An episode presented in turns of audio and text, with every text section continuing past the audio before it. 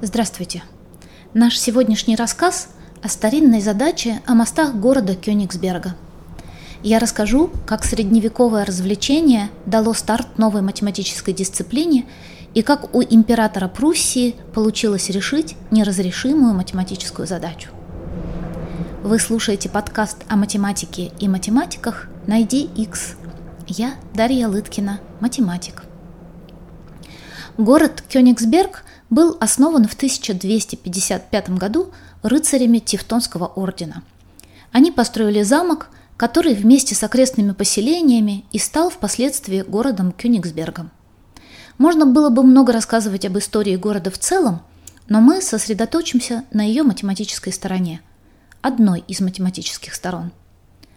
Город обосновался на обеих берегах реки Прегель, сейчас она называется Приголя – и на двух островах посреди реки. Все эти районы на самом деле не были единым городом. Они были независимыми поселениями и связывали их построенные в разное время мосты. К 1542 году мостов было семь. Зеленый, деревянный, кузнечный, медовый, потроховый, высокий и лавочный. И вот в какой-то момент у жителей Кёнигсберга появилась такая игра – они пытались обойти все городские мосты, при этом не проходя ни по какому дважды.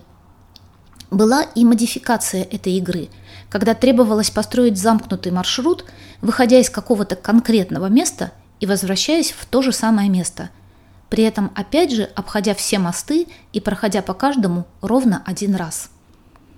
Эта задача со временем получила название «Задача о семи кёнигсбергских мостах», или просто задача о мостах Кёнигсберга.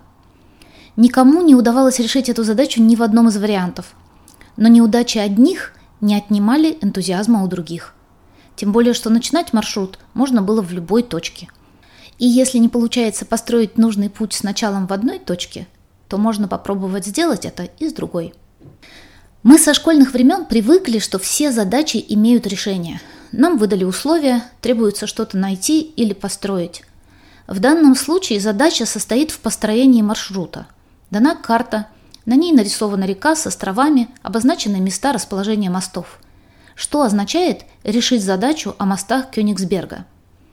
Один вариант решения – это построить маршрут, который удовлетворяет условию задачи. Он обходит все мосты ровно один раз, проходя через каждый и ни через какой не проходя дважды. Такое решение обычно называют положительным – Второй вариант решения – доказать, что решение не существует, то есть что построить такой маршрут невозможно. Про такой вариант говорят, что найдено отрицательное решение задачи. Первый вариант я бы назвала простым. Достаточно построить один такой маршрут и все, задача решена. А если маршрут построить не получается? Означает ли это, что задача не имеет решения? Нет, не означает.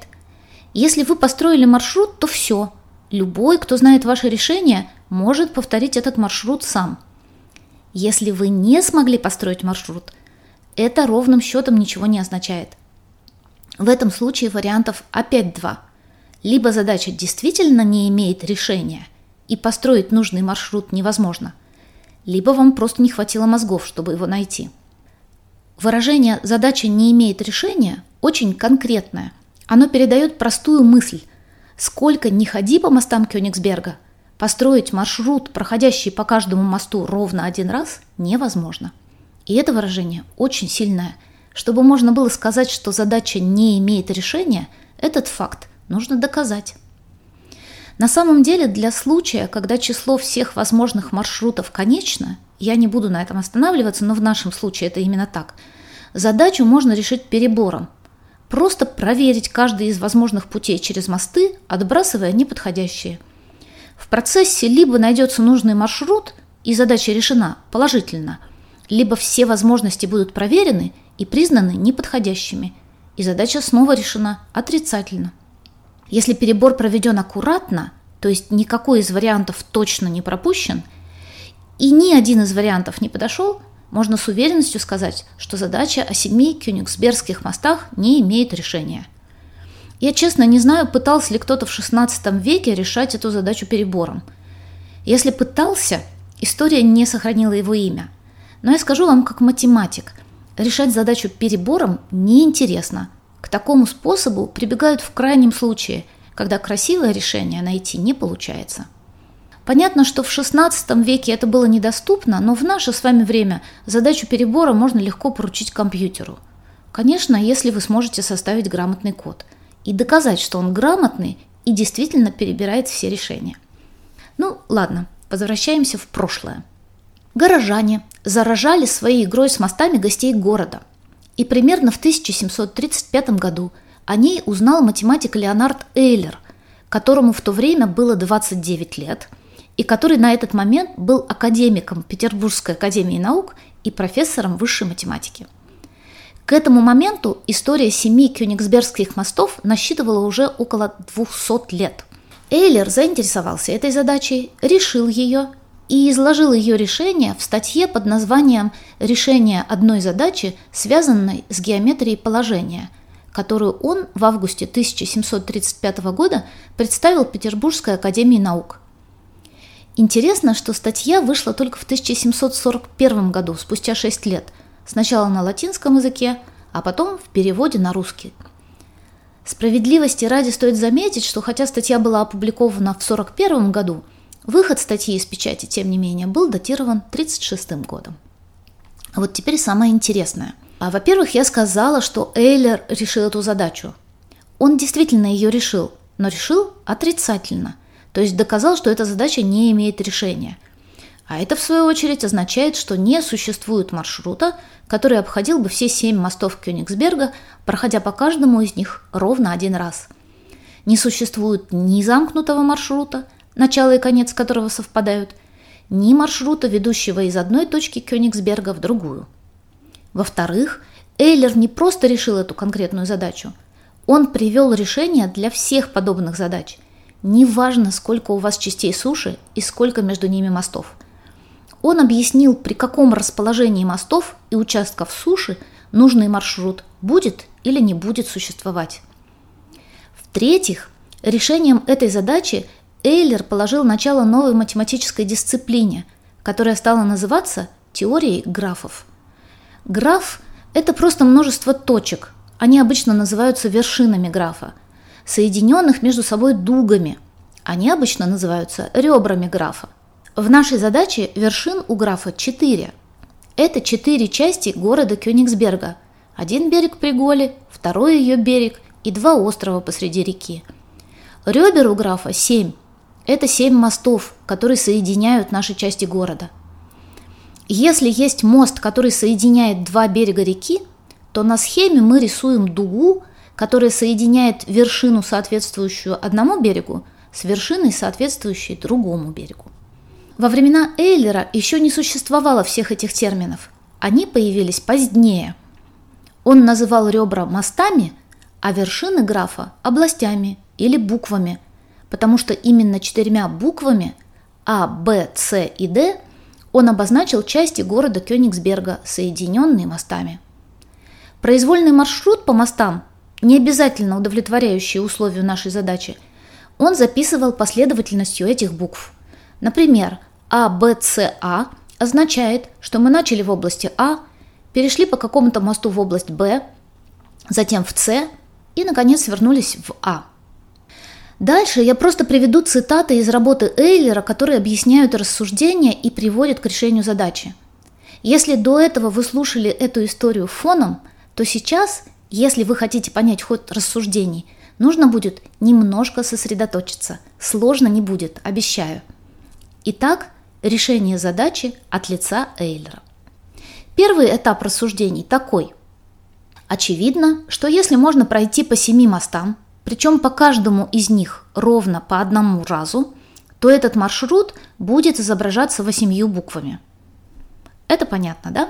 Мы начинаем в какой-то области – Последовательно проходим по семи мостам, заканчиваем в какой-то области. То есть маршрут у нас такой. Буква, мост, буква, мост и так далее. Заканчиваем буквой. Поскольку мостов между буквами 7, то букв 8. Итак, нужный нам маршрут обозначается восемью буквами. Второй этап. Я рассматриваю некоторую конкретную область А, в которую может вести произвольное число мостов. Первый, второй, третий и так далее. Из этих мостов сначала я рассмотрю конкретный мост, например, номер один, ведущий в область А – если путешественник пройдет по этому мосту, то он либо находился в области А до того, как прошел по этому мосту, либо окажется в области А после этого. Поэтому, чтобы обозначить этот проход по мосту, как описано выше, необходимо, чтобы один раз возникла буква А. Конец цитаты. Это тоже понятно. Если наш мост под номером 1 ведет из буквы А в букву, например, Б, то если мы шли из А в Б, эта часть маршрута обозначается последовательностью букв АБ. А если шли в обратную сторону, то последовательность букв будет БА. Но в любом случае А встретится один раз. Дальше. Если в область А ведут три моста, например, первый, второй и третий, и путешественник проходит по всем трем мостам, то буква А будет встречаться в описании его движения по мостам дважды, независимо от того, начинался его маршрут из А или нет. Конец цитаты. Это чуть сложнее, но рассуждения станут понятнее, если вы нарисуете себе картинку. Кружочек – это ваша область А, к кружочку ведут, скажем, три моста. Попробуйте прогуляться с помощью карандаша по этим мостам – Каким бы маршрутом вы ни гуляли, в области А вы окажетесь дважды. Рассуждаем дальше. Точно так же, если в область А ведут 5 мостов, то буква А должна встретиться при описании его движения три раза. И когда количество мостов произвольное нечетное число, то если увеличить его на единицу, половина полученного числа показывает, сколько раз должна встретиться буква А. Конец цитаты. Для любого нечетного количества мостов рассуждения аналогичные. Чтобы посчитать, сколько раз встретится буква А, если к ней ведет любое нечетное число мостов, нужно к этому числу прибавить единицу и результат разделить пополам. Для трех мостов это 3 плюс 1 пополам, то есть 2. Для 5 – 5 плюс 1 пополам, то есть 3. Для 7 – 4 и так далее. Ну и, наконец, третий этап – это наши конкретные мосты города Кёнигсберга. Следовательно, в случае с Кёнигсбергскими мостами, поскольку на остров А ведут пять мостов, необходимо, чтобы буква А встретилась в описании движения по этим мостам трижды. Кроме того, дважды должна встретиться буква Б, так как в область Б ведут три моста, и буквы Д, С должны встретиться по два раза каждая – потому что туда тоже ведут по три моста. Поэтому в последовательности из восьми букв, с помощью которой описывается рассматриваемый маршрут, проходящий через семь мостов, буква А должна встретиться три раза, а каждая из букв Б, С, Д по два раза. Такого, однако, в последовательности из восьми букв быть не может. Таким образом, ясно, что подобная прогулка по семи мостам Кёнигсберга невозможна. Конец цитаты – вот и все решение. Несложно, правда? Все эти мосты наложили неизгладимый отпечаток на историю Кёнигсберга, сделав его не только знаменитым, но и одним из красивейших городов Северной Европы. Несмотря на то, что задача была решена, жители города продолжали в шутку загадывать эту загадку гостям Кёнигсберга, и однажды, по преданию, это привело к своего рода курьезу – История эта связана с последним императором Пруссии Вильгельмом II, который был известен как нетерпеливый и энергичный правитель, исполненный решимости выполнять свою волю, всегда отдававший предпочтение самому крайнему варианту действий. Однажды на светском рауте над императором решили подшутить ученые-мужи, предложив ему эту самую задачу о мостах Кёнигсберга, которая, как нам уже известно, не имеет положительного решения – но император не растерялся и спокойно сказал, что решит эту задачу за одну минуту. Для этого ему нужны всего лишь перо и карта города. Император взял перо и нарисовал еще один мост, соединяющий берег с одним из островов, сказав Повелеваю построить здесь восьмой мост города и спокойно удалился, оставив ученых в легком недоумении. Конечно, это только легенда, но красивая же. Мост, между прочим, действительно был построен в 1905 году. Он был назван императорским. Ну и новая модификация задачи о восьми мостах Кёнигсберга уже имела решение. Сейчас из тех самых мостов Кёнигсберга сохранилось только три, причем два из них в реконструированном виде. В 1882 году на месте старого Медового моста был сооружен из металла новый мост. В 1937 году был разобран старый высокий мост, а чуть восточнее сооружен новый из стали и бетона – при штурме Кёнигсберга в 1945 году были повреждены деревянные, кузнечные, потроховые и императорские мосты. При строительстве эстакадного моста в 1972 году лавочные, зеленые, потроховые и кузнечные мосты были снесены. В середине 80-х годов XX -го века был также окончательно разобран императорский мост. Единственный уцелевший в почти первозданном виде мост – это деревянный мост – Правда, его разводная часть при ремонте была заменена той же частью разобранного Потрохового моста, но сам мост на месте. Кёнигсберг превратился в Калининград, один из островов посреди Приголья стал называться Октябрьским островом, второй – островом Иммануила Канта. И при современном расположении мостов старая задача о мостах Кёнигсберга имеет решение. Теперь прогулка по всем мостам Калининграда – проходящая по каждому ровно один раз, возможно. Вот так. А вы говорите, кому нужна твоя математика? А математика, она такая, она везде. Ее в дверь гонишь, а она через мост лезет. До свидания. До следующей встречи.